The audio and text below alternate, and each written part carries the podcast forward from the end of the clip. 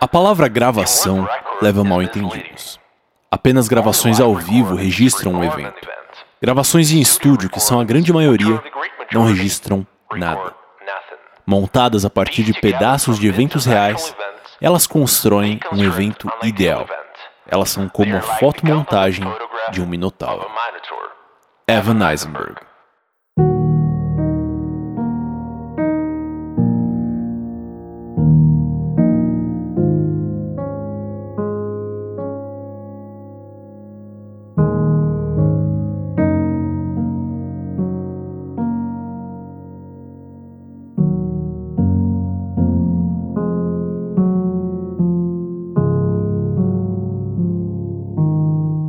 misteriosa analogia de Eisenberg refere-se naturalmente ao universo da fonografia, a habilidade humana de registrar sons em meios materiais, tornando-os passíveis de reprodução, edição e duplicação. Tanto pelo nome quanto pela descrição, a associação imediata entre a fonografia e a fotografia torna-se quase inevitável. Em sua essência, ambas são técnicas de registro e estavam inicialmente dedicadas à captura de pequenos fragmentos da realidade com o máximo possível de fidelidade.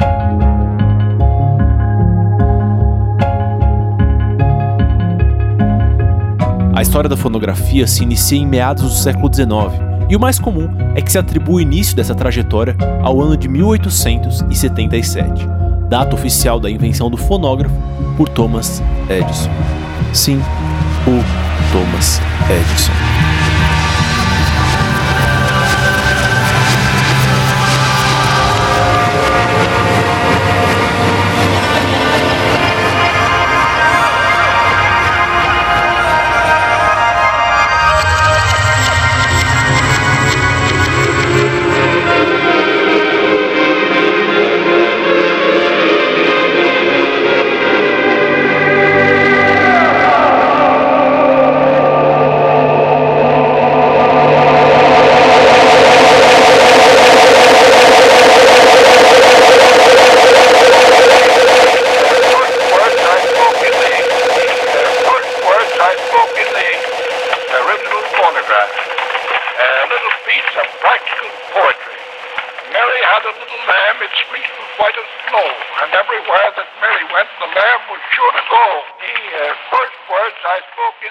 O famigerado fonógrafo nada mais era do que um equipamento capaz de captar as vibrações sonoras que viajavam pelo ar. Então, por meio de um intrincado sistema de membranas e agulhas, gerava sobre chapas metálicas sequências de pequenos sulcos, cujos formatos eram perfeitamente análogos às ondas sonoras que os tinham provocado. E, ao se realizar o procedimento inverso, fazendo com que a agulha do fonógrafo lesse as impressões que tinha causado e as enviasse de volta por todo o sistema, voilá. O som registrado era finalmente reproduzido. Um pequeno momento sonoro havia sido capturado.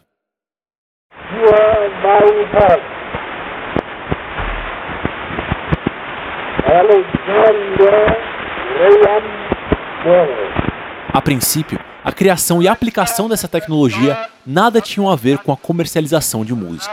Ela estava muito mais relacionada a pesquisas e desenvolvimento na área das telecomunicações.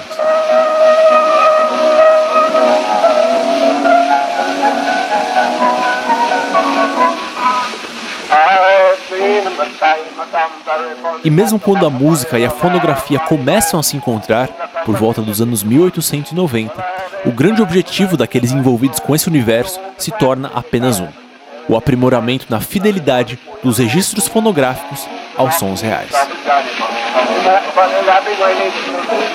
O fato é que desde os anos 1870 até o final dos anos 1910, a fonografia era uma prática puramente mecânica, ou seja, não havia o intermédio de qualquer outro tipo de energia no processo de registro de sons.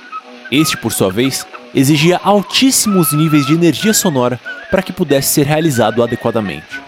Consequência natural disso é que os registros fonográficos tendiam a ser bastante ruidosos, além de favorecerem os instrumentos e vozes de maior potência e de negligenciarem certas faixas de frequência sonora.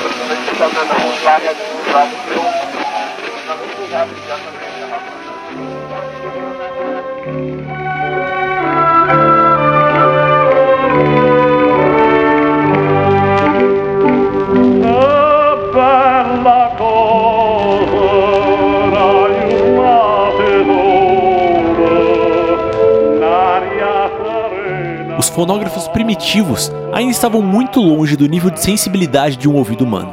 E não por acaso, essas primeiras décadas de comercialização da música gravada viram um favorecimento dos artistas que conseguiam produzir maior potência sonora.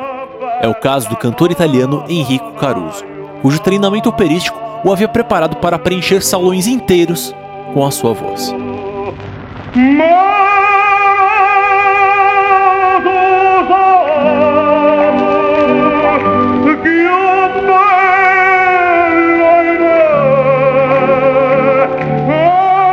Esse estado de baixa fidelidade, no entanto, provocava insatisfação em alguns recordists, que pouco a pouco desenvolviam técnicas para elevar a qualidade dos seus registros.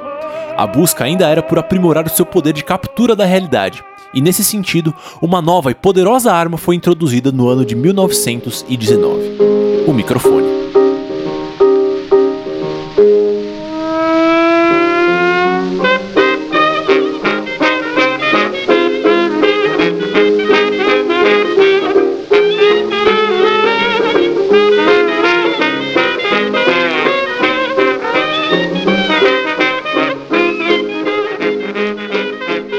Converter os impulsos mecânicos das ondas sonoras em impulsos elétricos que seriam recebidos pelo fonógrafo, o microfone diminuía a inércia do sistema de gravação. Este se tornava então sensível a sons de menor intensidade e a frequências que outrora poderiam passar despercebidas. Assim, aumentava-se drasticamente a fidelidade dos registros sonoros, mas mais importante, ganhava-se uma ferramenta com a qual pela primeira vez se podia experimentar a obtenção de sons novos e desconhecidos.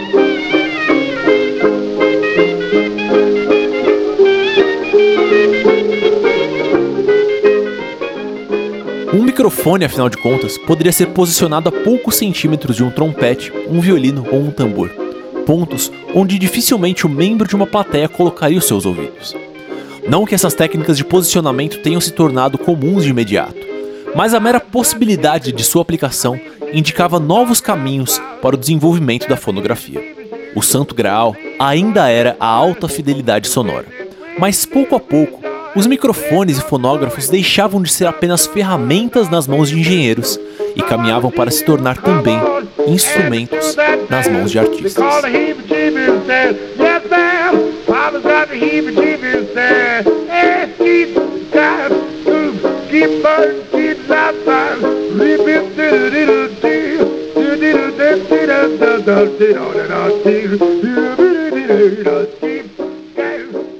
As décadas de 20, 30 e 40 foram basicamente de evoluções quantitativas. Sistemas de captação, gravação e reprodução cada vez melhores aproximavam os registros daquilo que estava sendo registrado. No entanto, algo nessa cadeia de produção ainda se mantinha muito semelhante ao que era no princípio de tudo. Mesmo que captado e transformado em eletricidade por um microfone, para ser registrado, o som ainda deveria impressionar mecanicamente uma matriz de gravação. Essa era normalmente um disco, constituído de material rígido, o que praticamente impossibilitava qualquer tipo de alteração posterior na gravação. Até então, os registros fonográficos eram inalteráveis, e para que isso mudasse, faziam-se necessárias matrizes de um material mais maleável.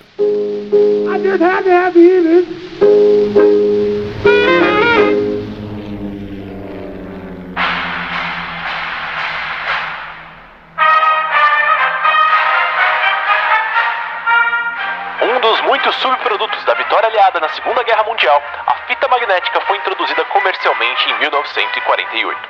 Finalmente se completava a conversão da fonografia de um estado inteiramente mecânico para um inteiramente eletromagnético.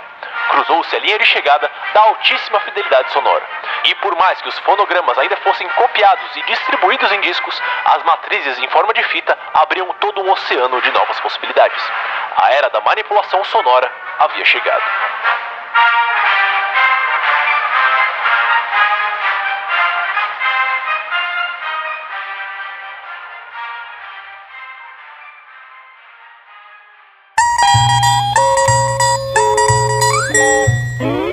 Diferente dos discos, as fitas armazenavam as informações recebidas não em sulcos esculpidos mecanicamente, mas em variações nos seus padrões magnéticos. Além disso, podiam ser cortadas, coladas e remendadas com relativa facilidade. Pode parecer pouco, Mas essas duas pequenas inovações foram responsáveis por enormes revoluções na prática da fonografia.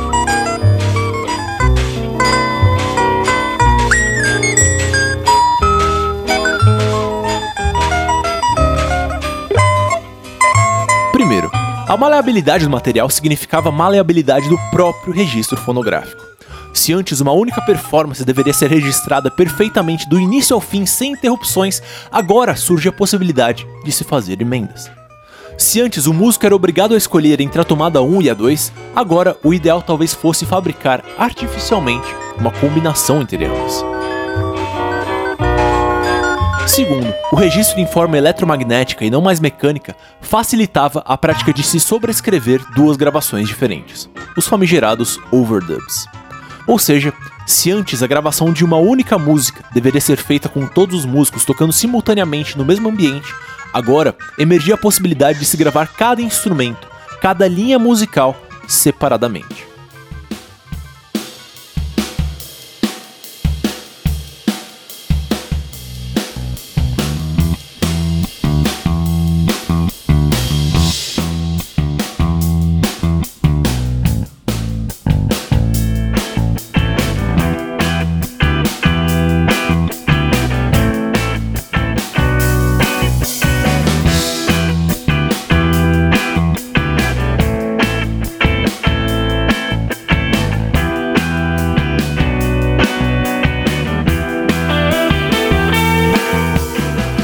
Havia mais um desafio em se registrar perfeitamente aquilo que se ouvia com músicos reunidos no estúdio.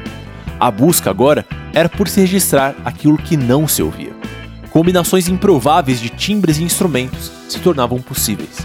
Sons imaginários se aproximavam cada vez mais da realidade.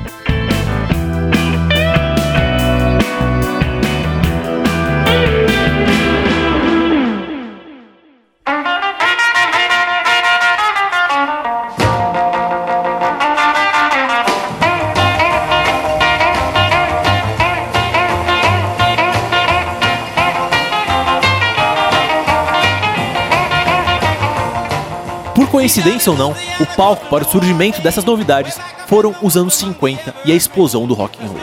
A juventude que agora aquecia o mercado fonográfico não mais demandava por gravações perfeitas e cristalinas. Eles agora ansiavam por fonogramas que transmitissem energia, impacto sonoro, que fizessem aquilo que uma banda ao vivo talvez não conseguisse fazer.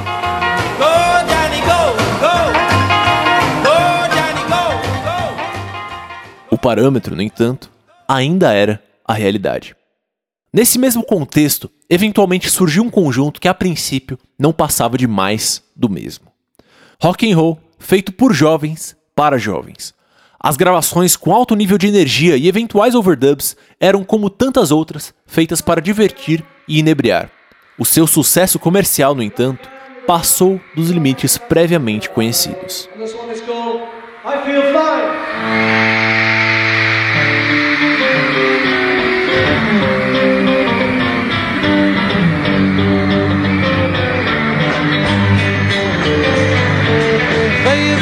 To me, you know she's happy as can be, you know. I'm in love with her and I feel fine. Baby says she's mine, you know she tells me.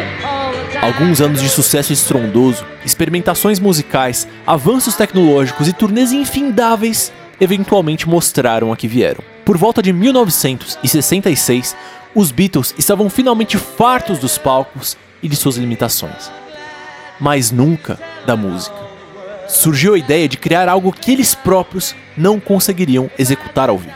Não era essa a intenção, mas sim permitir que a sua criatividade fluísse sem barreiras. Qualquer som imaginário seria tornado real, e eles tinham ao seu dispor tudo de que precisavam.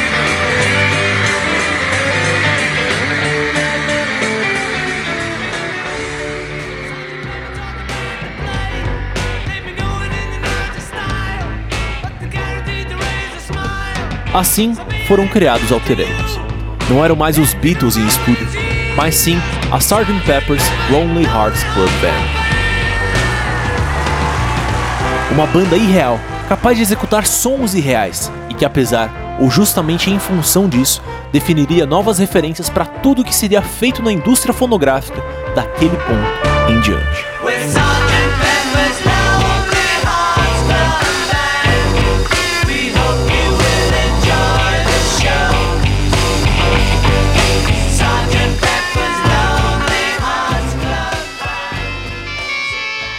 Yourself in a boat on a river with tangerine trees and marmalade skies.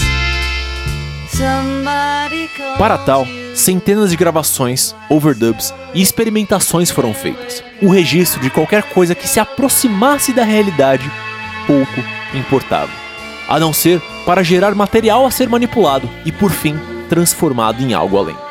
Esse enorme amálgama de ousadias e experimentações viu a luz do dia em 1967. Diferente do que se possa pensar, foi recebido com um misto de empolgação e desconfiança, pois parte do público e da crítica ainda ansiava por mais do mesmo. Hoje sabemos que mais do mesmo não teria feito história.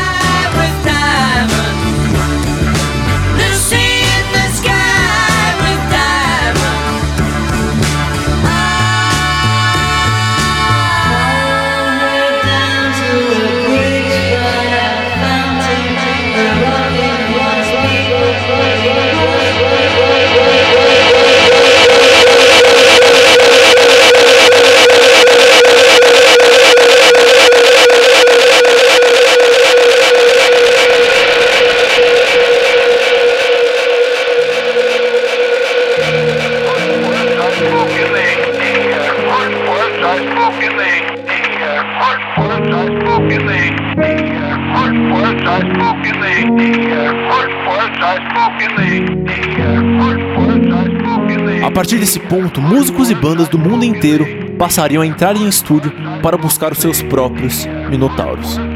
Após quase um século de desenvolvimento, a fonografia finalmente deixava de ser apenas registro frio e passava a ser, acima de tudo, criação.